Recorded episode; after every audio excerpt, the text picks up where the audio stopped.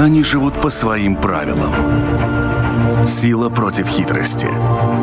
Ловкость против скорости. Иногда нам кажется, что они нам подчинились. Или что знаем о них все. Но чаще это не более чем заблуждение. О нас в жизни животных и о них в нашей жизни. В программе «Дикая натура». Здравствуйте, уважаемые слушатели Латвийского радио 4 и подписчики подкаста «Дикая натура».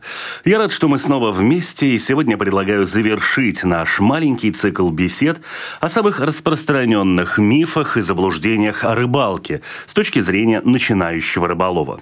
Мы уже обсудили вопросы погоды и ветра, и даже так называемой гостевой рыбалки, то есть когда вас позвали с собой рыбаки на конкретный вид лова, а вы им не владеете. Если вы пропустили предыдущие выпуски, но вам это интересно, непременно послушайте. Сегодня поставим небольшую точку в базовых знаниях начинающего рыболова. Разумеется, мы не охватили всех тем, но даже того, что мы уже затронули, хватит для более или менее адекватного старта. Остальное – это бесконечный процесс самообразования, проб и ошибок. И, как и в предыдущих программах, мои соведущие не знают, как ответили другие участники. И потому каждый из них говорит сам за себя – но только вам решать, согласитесь ли вы с их наблюдениями и опытом, или же решите пройти по пути собственных ошибок в тех или иных вопросах. Меня зовут Дмитрий Шандро, и это программа «Дикая натура». И напомню, что со мной беседуют музыканты, заядлый рыболов Антон Кулагин, мама, бабушка и большая любительница рыбалки Илона Мозгунова, руководитель клуба «Царникавас Макштерешина Скола», Эдуардс Бургелес. Именно в таком порядке они и отвечают на мои вопросы. Как вообще подобрать приманку? И стоит ли, например, делать, ну, если вот тесто с конкретным каким-то запахом, вот всю дозу? Потому что в прошлый раз сосед по берегу ловил гораздо лучше, лучше и успешнее, и вот поделился этим секретом. Или я сам, в общем-то, какую-то формулу нашел в прошлый раз, и теперь решил ее повторить. Да, запахи очень влияют, но, опять же, нужно экспериментировать. Нужно, чтобы у вас, как я уже до этого рассказывал, всегда было хотя бы две разных приманки, хотя бы две. Возможно, даже несколько запахов. Это может быть чеснок, не знаю, шоколад, просто подсолнечное масло в тесто вы можете добавить. Это тоже уже даст какой-то свой свой аромат, э, свою привлекательность. И, может быть, чеснок, вот, например, сейчас летом будет отталкивать, а какой-нибудь сладкий там запах ванилина, наоборот, привлекать мирную рыбу. Я немножко уточню вопрос. Я имел в виду подготавливать вот весь запас теста с каким-то конкретным запахом. Ведь если я его уже сделал с чесноком, и чеснок у меня не сработал, если я добавлю в чеснок еще и шоколад, то я боюсь, что скоро начнут разбегаться не нет. только рыба, вот. но еще и соседи. Точно так и будет. Именно так и произойдет. Нужно заранее дома разделить ваш кусочек теста на две части. В один добавить чеснок, во второй шоколад и уже, и уже около воды вы будете экспериментировать и то, и другое.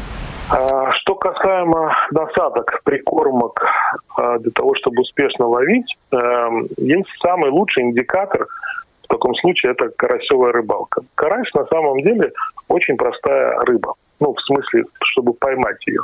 Но в то же самое время карась и является в определенном смысле очень сложной даже при наличии того, что вы будете видеть целую кучу карасей, которые будут перед вами просто стаей находиться, а, не факт, что вы сможете его так, столько же успешно ловить. Поэтому опытные рыболовы, еще вот с моего детства я помню, а, те, кто целенаправленно а, весной и осенью ловят карася, у них, как правило, есть, ну, как минимум 5-6 видов насадок. Потому что карась такая рыба, что э, сегодня он ловится прекрасно на земляного червя, завтра он ловится на опарыша, послезавтра он ловится на кукурузу. Через неделю он будет ничего этого вообще не хотеть и подавай ему манную болтушку. Или перловку с чесноком, или перловку с медом. Да, поэтому вот эти все, что я назвал практически, это все всегда надо иметь при себе на рыбалке. Э, ну, если мы там берем там не карася, но что-то попроще, то всегда стандартный набор любого рыболова. Это опарыш, либо пинька, либо оба вместе, да, то есть это разновидность опарыша, только более мелкая и, как правило, всегда крашеная, да, она имеет несколько цветов. Э, это навозный червь, классика. И это, если есть возможность достать, э, маклиль. Да, то есть как бы это вот то, что нужно для донной или поплавочной рыбалки, как э, достаточно такой адекватный стандартный набор. Ну, плюс к этому может быть там и кукуруза, и перловка, то есть и так далее и тому подобное. То есть это уже зависит от того, насколько вы умеете этим пользоваться. Но я всегда всем говорю, что рыбалка – это эксперимент. Каждая рыбалка – это эксперимент. И не боитесь э, экспериментировать на рыбалках. То есть э, разное сочетание разных компонентов насадки. Там опарыш с мотылем, э, мотыль с червем. То есть не надо бояться. То есть здесь нету таких э, формул, которые являются аксиомами. Нет, все может быть э, э, каждый раз по-разному. То есть и вот помогу вам рассказать случаи из жизни. Да? То есть вот один год на Галве крупный лещ ловился исключительно на опарыша. Вот, вот делай, что хочешь, вот только на опарыша. И на опарыш ловился интересным способом. Мы даже проверяли, смеялись. Вот вешаешь одного опарыша, вешаешь за голову, а второго за попу. Клюет, как с пулемета. Мы, мы специально пытались, вот делали разные комбинации, так называемый вертолет там или чулком насаживаешь э, и, и так далее. Не берет. Вот ни в какую. Садишь за голову, за попу, сразу же поклевка, да. То есть, э, а вот в прошлом году я пытался эту комбинацию э, использовать, не хотел брать. Вот хотел брать, чтобы вот один челком был насажен, а второй был за краешек. Да, то есть вот, пожалуйста, простые примеры. Вот на одном, на одном виде э, приманки а, настолько разные результаты могут быть, да, или там количество. Один год хочет вот, чтобы один маленький был кусочек, даже вот когда ты специально плющишь сам а, белого опарыша, выдавливая из него весь этот белый э, белок, весь этот, а остается только такой носочек, да, вот его один садишь и берет прекрасно. А иногда надо посадить 5-6 штук, и тоже хороший результат, да, то есть это эксперимент. Никогда не знаешь, как будет э, с насадкой. То есть может быть там э, 3-4 мотыля, один, один оторванный кусочек там сантиметр червячка и одного там опарыша посадить. Тоже будет прекрасная комбинация работать. А иногда не бывает. Есть еще классическая, у спортсменов она называется э, латвийский флаг, когда вешают одного белого, потом вешают два-три мотыля и закрывают еще одним белым или наоборот, то есть получается мотыль, белый мотыль, да, то есть получается как латвийский флаг. Ну, то есть э, комбинаций множество. Все, кто, все, кто экспериментирует, они всегда более удачные рыбаки, нежели те, кто пытаются какими-то вот, ну, своими устоями ловить Поэтому я говорю всегда, на рыбалку берите все, что вы умеете пользовать. А что не умеете пользовать, просто посмотрите в Ютубе, как это делают другие. По запросу сделайте, там, там видео всякого хватает. И просто попытайтесь. Там, э, один раз, может, не получится, второй раз не получится, но третий раз получится и будет результативно.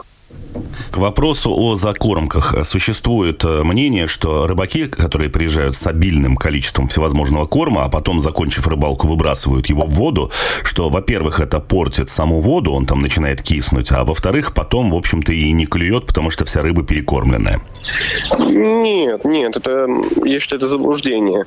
Э, и вообще по поводу закорма, не бойтесь кормить много. Э, мне кажется, перекормить рыбу очень сложно.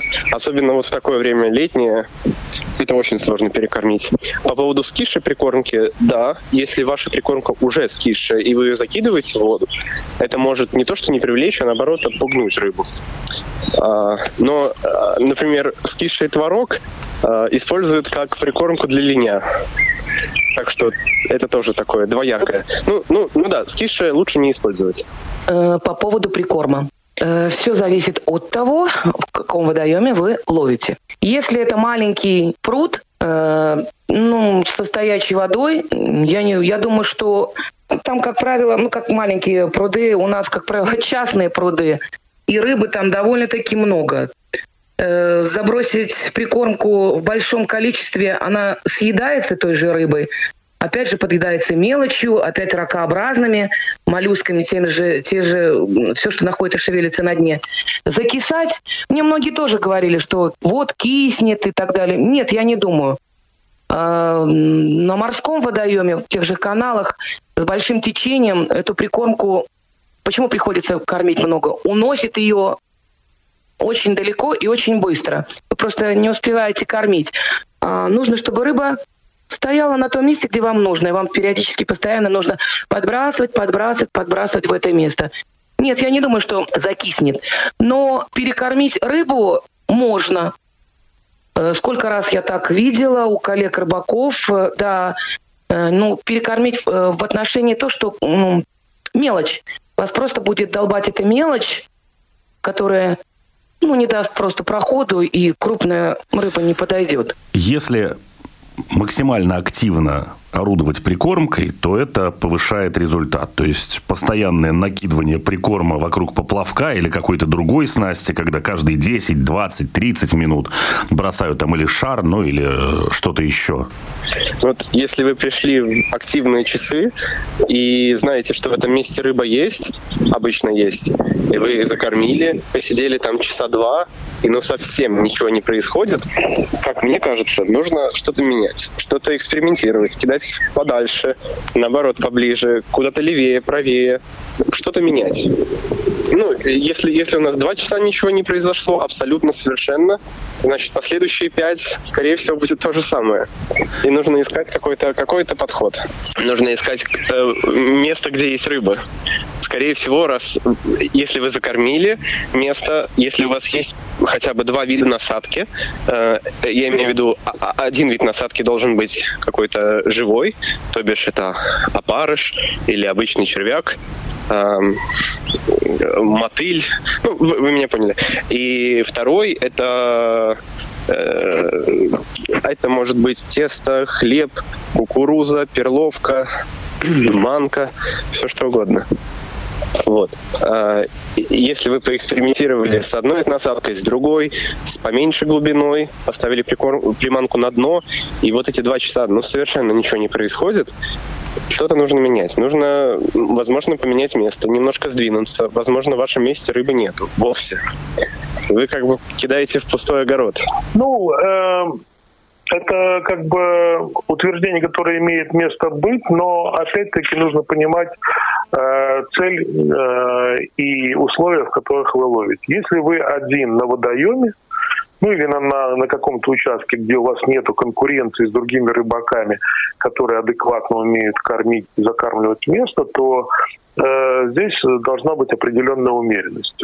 Цель любой прикормки – это созвать рыбу э, концентрированно в точку. И в данном случае имеет место быть э, правильность закорма, то есть точки, да, то есть ее надо кормить квадратом, который, чтобы он не рассыпался больше, чем в идеальном случае это должен быть квадрат метр на метр, да, там в случае, если у вас не очень получается, ну, чтобы это, чтобы границы квадрата не были больше, чем полтора на полтора, да, тогда просто прикормка, ну, теряет смысл целенаправленного сбора рыбы в одно концентрированное место. И если вы понимаете э, такие вещи, то прикормка, она может быть э, разных там, допустим, способов. Ну, можно так называемый карповый закорм. Это когда э, концентрированно в одну точку э, сразу закармливается большое количество прикорма. Да, там карпя, карпятники за одну сессию закормочную могут выкормить сразу там 30 килограммов корма в одну точку. Да, то есть э, ну, у них другие там задачи, поэтому у них э, много времени, и они, как правило, э, такими, такими вещами балуются. Те же самые поплавочники или там фидеристы, у них э, э времени меньше, задачи другие стоят. И а, даже в простой рыбалке используется закорм, так называемый классический, это когда, на, допустим, если вы занимаетесь там, фидерной рыбалкой, донной рыбалкой, то, как правило, даже в условиях, когда у вас нет конкуренции, э, прикормка дает лучший результат, чем без прикормки. И я, допустим, всегда делаю закорм на точку лова, где ловлю, ну, как минимум пять закормочных кормушек я всегда туда стараюсь положить, концентрированно в одну точку, чтобы потом спокойно уже на, на рыба подходит туда, не боится, она уже привыкает э, к этой прикормке, понимает, что она туда поступает с определенным постоянством, и она туда подходит. Но э, есть такой эффект, который называется перекормил. Да, это когда немножко не рассчитали количество и объем прикормки э, в точку лова, да, то есть и рыба перенасыщается. Особенно этим грешат люди, которые, прознав, что можно в прикормку добавлять живой компонент, на который ты ловишь потом как насадку, они немножко не понимают, что э, здесь должна быть, э, здесь должен быть полный эффект заманухи. То есть вы должны э, вкусняшкой поманить да, вот как в ресторане вы приходите, вам говорят, сейчас мы вам принесем там э, какой-нибудь крокет, на котором будет э, написано, что он с черной икрой, а когда вам приносят, а у вас на, на тарелочке крокет, на котором есть три бусинки от черной икры, да. То есть затравку вы получили, там вкусовой какой-то букет вы получили, а вам хочется черной икры еще потом, да, и вы вот уже думаете, либо еще потратить там 15 евро за там три этих бусинки икры или нет. Ну вот в рыбалке примерно то же самое. Если вы добавили живого компонента, скажем так, в меру, рыба его получила, она его где-то похватила чуть-чуть-чуть кусочками, и потом уже на звук падающей прикормки а, она будет прибегать и искать это. А у вас его не будет больше в прикорме, а он будет у вас насажен на крючок. И тогда рыба ища, где есть, она находит его на крючке, хватает, садится, вы ее ловите. А когда вы перегружаете свою, перенасыщаете прикормку живым компонентом, получается обратный эффект. Когда вы рыбе все время подаете живой компонент, а она, как э, на шведском столе приходит, она знает, что у вас там будет и червяк, и белый, и там мотыль, да, и она спокойненько его там хватает, насыщается, и уже до вашего крючка может не дойти дело. Да, то есть поэтому здесь да, всегда должна быть умеренность и понимание, что вы хотите. Да, и многие даже не понимают, что основная цель многих готовых смесей прикормочных, сухих, которые продаются в магазине, это так называемые диуретики, да, то есть э, это прогонные средства, при которых рыба не может насытиться. То есть она кушает, ее постоянно проносит. И она постоянно кушает. Поэтому вот эффект этой прикормки заключается в том, чтобы концентрированно держать рыбу на точке лова. Вот основная мысль, да, то есть, а если рыба перенасыщается, то она потом все равно уйдет. И теряется весь смысл вашей прикормки. Закидывание приманок в то место, где только что там разошелся круг или был всплеск, также иногда делают, увидев поднимающиеся со дна пузырьки. Насколько это эффективно? С мирной рыбой очень действенно. С мирной рыбой это точно может сработать. Э, вероятно, она там стоит. Возможно, при вашем вы забросите, она оттуда отойдет, но через время она вернется и продолжит кушать. Что у вас там на дне лежит? Ваша прикормка? Или уже вы кидали туда каких-то э, червяков? Старый ваш червяк отвалился, и она его кушала. А в случае с хищной рыбой э, кидают наоборот не туда, где был всплеск, а немножко в сторону, чтобы она успевала среагировать, и вы ее как бы не по голове ей кинули, а кинули куда-то вот рядом, чтобы ее привлечь. Э, может быть, может быть, кто-то это и э, практикует, но в данном случае всплески эта рыба кормится Э, всплески это рыба не рестится, ее уже глубоко, так сказать, до одного места. Бросите вы туда прикормку, приманку или не бросите, все равно. И опять же, бросив в то, место прикормку, вы еще больше отпугнете рыбу. Это сто процентов. Потому что всегда любая прикормка, э, что мы делаем? Приезжаем на рыбалку и закармливаемся.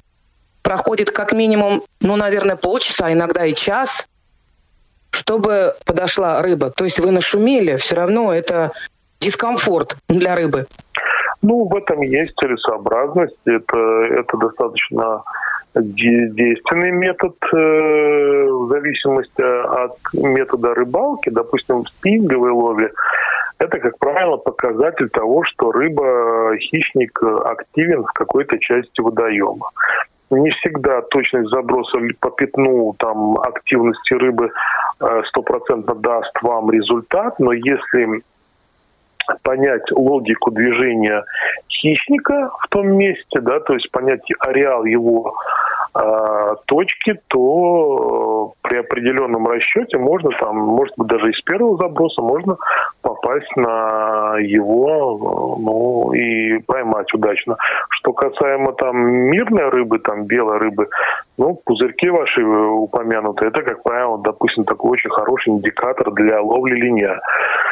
Линь донная рыба, и она, э, как правило, кормится со дна, э, как правило, всегда в илу.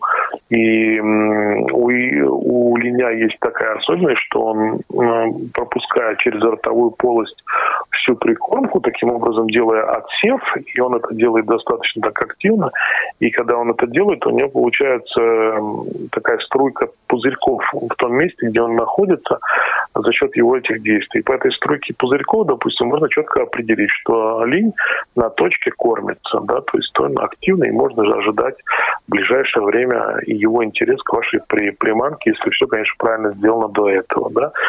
Э, несомненно, в карповой ловле, допустим, э, выпрыгивающие карпы сигнализируют о том, что они активны, что они готовы кормиться, что они хотят э, э там Э, ну, то есть показывают вам всем своим телом, что они вот э, в активной фазе, да, тогда надо, конечно, искать точку, как к ним подобраться, чтобы э, подальше забросить к ним туда и ждать поклевки, да, то есть это, это, да, это такое очень хорошее наблюдение. Одно из таких тоже, скажем так, один из моментов, который происходит в жизни, особенно начинающих поплавочников, а, это подбор вот этой самой глубины. И здесь очень много ломается копьев о том, что должен ли поплавок прям ровно стоять или груз с кормом должен лежать на дне, но тогда поплавок как бы не стоит и не видно. Ну, вы знаете, поплавок, да, поплавки – это тоже вот э, такая щепетильная отдельная тема для каждого рыбака. Кто-то выбирает э, поплавок, э, действительно, это все зависит от рыбака. Совершенно не от того, как нужно делать. Кто-то отгружает поплавок, как я в частности, да, чтобы был выведен самый маленький кончик. Но так как я ловлю на водоеме, где всегда, практически всегда ветер и течение, э, маленький подпасок, и он просто идет медленно по дну, ну, течение заканчивается, останавливается, и этот маленький кончик я вижу. Кто-то э, берет поплавок большой, да, там грузов, ну, грамм на 12-15 э, большой там пучок выползка ставит, и эта большая антенна торчит, и вот он может просидеть ну, два, три, четыре часа, пять, вот просто вот наблюдая в эту точку, это не моя рыбалка.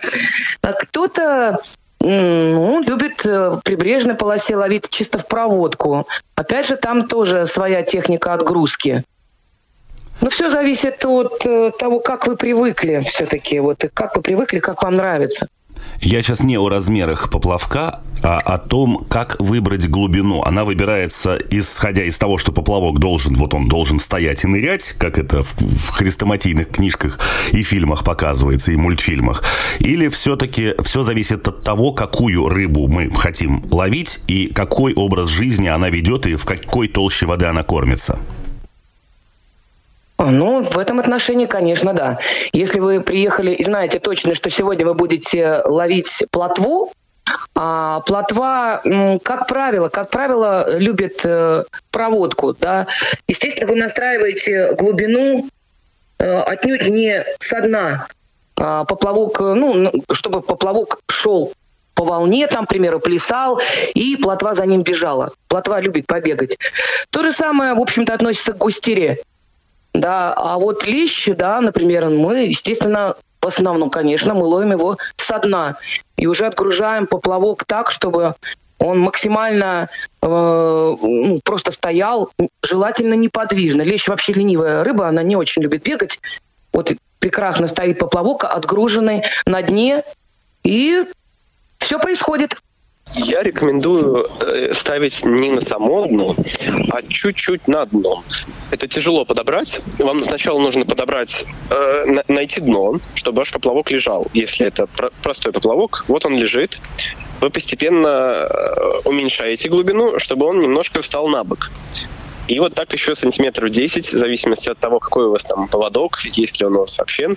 Убирайте, убирайте глубину. И вот подбирайте такую сантиметров 5-10, возможно, на дно. Это такой как универсальный способ, как по мне.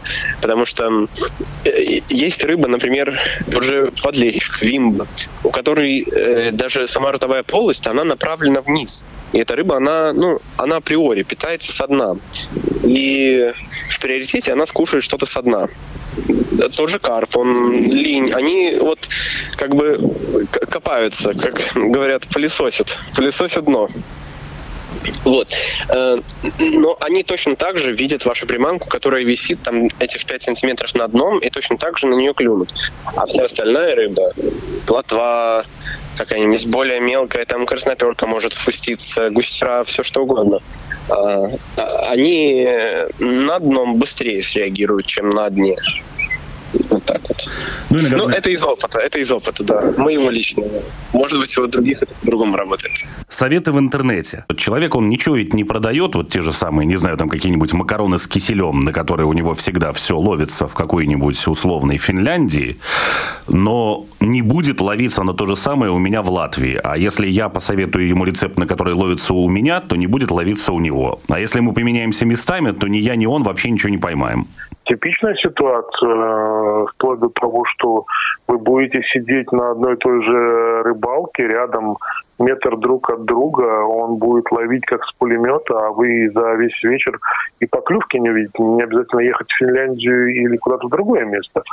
Это тоже очень известный факт. Э, это, как говорится, э, ваши знания и опыт, помноженное на время – то есть то, что человек умеет делать с макаронами, я честно вам скажу, я раньше, э, допустим, на леща я ездил э, с добельским комбикормом, который добавлял э, сухарей панировочных и овсяных хлопьев в определенных пропорциях. И от э, в зависимости от времени года сдабривал их либо, допустим, тминным маслом, либо чесноком, либо корицей. И на наживку у меня было, как правило, либо э, макароны 38 э, э, номер и тал пасты, сваренные там по правильной рецептуре, да, которые были одни выдержаны в меде с корицей, а другие были выдержаны в меде с чесноком. И никаких там мотылей там, и дорогостоящих там э, сенсаций или там ВДЕ прикормок я не пользовался. И ловил, я вам скажу, не хуже, чем ловлю сейчас. Да? То есть э, к этому приходишь только опытным путем. Надо понимать, что ты делаешь. Можно 10 человек поставить и сказать, сделайте болтушку из манки, и я уверяю, что если люди никогда этого не делали или делали, но не понимали, что делают, они и 10 человек не смогут сделать ту болтушку, которая нужна для того, чтобы ловить успешно карася. Да? То есть сделать той вязкости, так, чтобы она держалась на крючке, чтобы карась его засасывал и так, чтобы не почувствовал крючка и так далее и подобное. Поэтому это все только от вас лично, да, то есть э, от того вашего опыта и понимания, чего вы делаете. Да, нельзя так прийти, вот, а, о, там, сидит Вася на берегу, на что ты ловишь?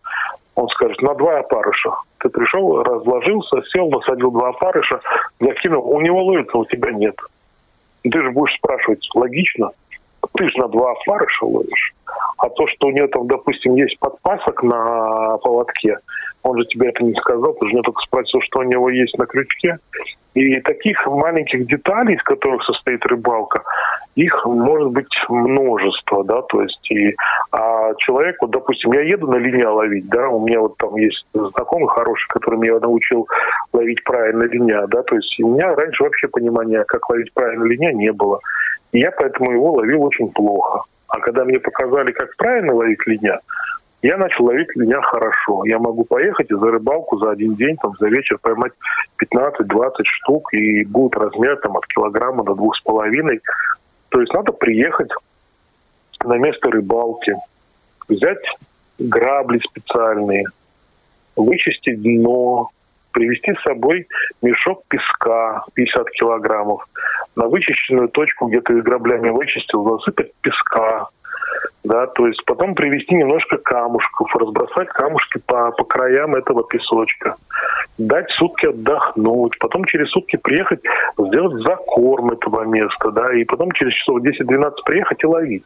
И будешь ловить, и будешь хорошо ловить, так что аж руки болеть будут. Но я этого ничего не знал, поэтому не ловил так. Это вот что-то какая-то аквариумистика, а не рыбалка. А в любом, любое дело, оно э, чтобы поймать одну рыбу, нужно совершить, может быть, 100 действий, которые э, принесут тебе эту рыбу. Если вы, я говорю, нужно понимать, отдых и рыбалка – это две разные вещи. Совместить теоретически можно, но человек всегда заточен на результат. То есть, если вы приехали без результата, подержать в руке удочку, испачкать руки червями, подышать свежим воздухом, это один процесс. Он ничего не имеет общего с рыбалкой. Но если вы приехали на рыбалку, с определенной целью, то вам придется приложить усилия, знания, да, то есть вам придется немножко постараться. И это не зависит от того, это э, поймать щуку там килограммовую или там десятку, да, или это поймать там подлещика, плотву, карпа, линя, карася и так далее и подобное. Везде нужно приложить немножко усилий. Поэтому спортсмены, они, у них есть такое очень хорошее выражение, и вот э, оно обусловливается тем, сколько времени вы проводите на рыбалке для того, чтобы понимать, как ловить рыбу. Чем больше времени, тем, соответственно, у вас больше опыта, и тем больше у вас понимания, как, как ловить рыбу. Одну и ту же рыбу в одном и том же месте два раза одинаковым способом не поймать. Это тоже доказано. Ну что ж, вот и подошел к своему завершению этот выпуск программы «Дикая натура», а вместе с ним и весь микроцикл, посвященный самым базовым знаниям о таком мероприятии, как рыбалка. Затронут довольно большой круг самых простых пунктов, которые, как правило, и портят все дело, если их не знать или ими пренебрегать. Тем не менее, мы не смогли охватить всего, что следует знать и учитывать, и это понятно, ведь рыбалка – это постоянный диалог с природой. И важно не пытаться навязать ей свое мнение, но слышать, что она отвечает. Еще раз хочу поблагодарить вас за внимание, ну и своих соведущих. Напомню, это музыкант и заядлый рыболов Антон Кулагин, мама, бабушка и большая любительница рыбалки Илона Мозгунова и руководитель клуба клуба Царникава Смакштерешина Скола Эдуардс Бургелес. Спасибо им за то, что приняли участие, за то, что поделились своим опытом и своими знаниями. Со своей стороны напомню, что программа «Дикая натура» выходит на волнах Латвийского радио 4 по понедельникам после 10-часового выпуска новостей. Кроме того, повторы программы можно услышать ночью в эфире Латвийского радио 4, а также в субботу после полудня. Все архивы программы можно найти на сайте Латвийского радио 4 в разделе программы «Дикая натура». Кроме того, слушайте нас на всех крупнейших подкастах подкаст-платформах. Ну и еще на одноименном канале на YouTube можно найти все видео версии программы «Дикая натура». В случае с подкастами и Ютубом не забудьте подписаться, и вы всегда будете в курсе выхода актуальных выпусков «Дикой натуры». Ну а на этот раз у меня все. Прощаюсь с вами. До новой встречи. Счастливо. Они живут по своим правилам Сила против хитрости. ловкость против скорости. Иногда нам кажется, что они нам подчинились. Или что знаем о них все. Но чаще это не более чем заблуждение. О нас в жизни животных и о них в нашей жизни. В программе «Дикая натура».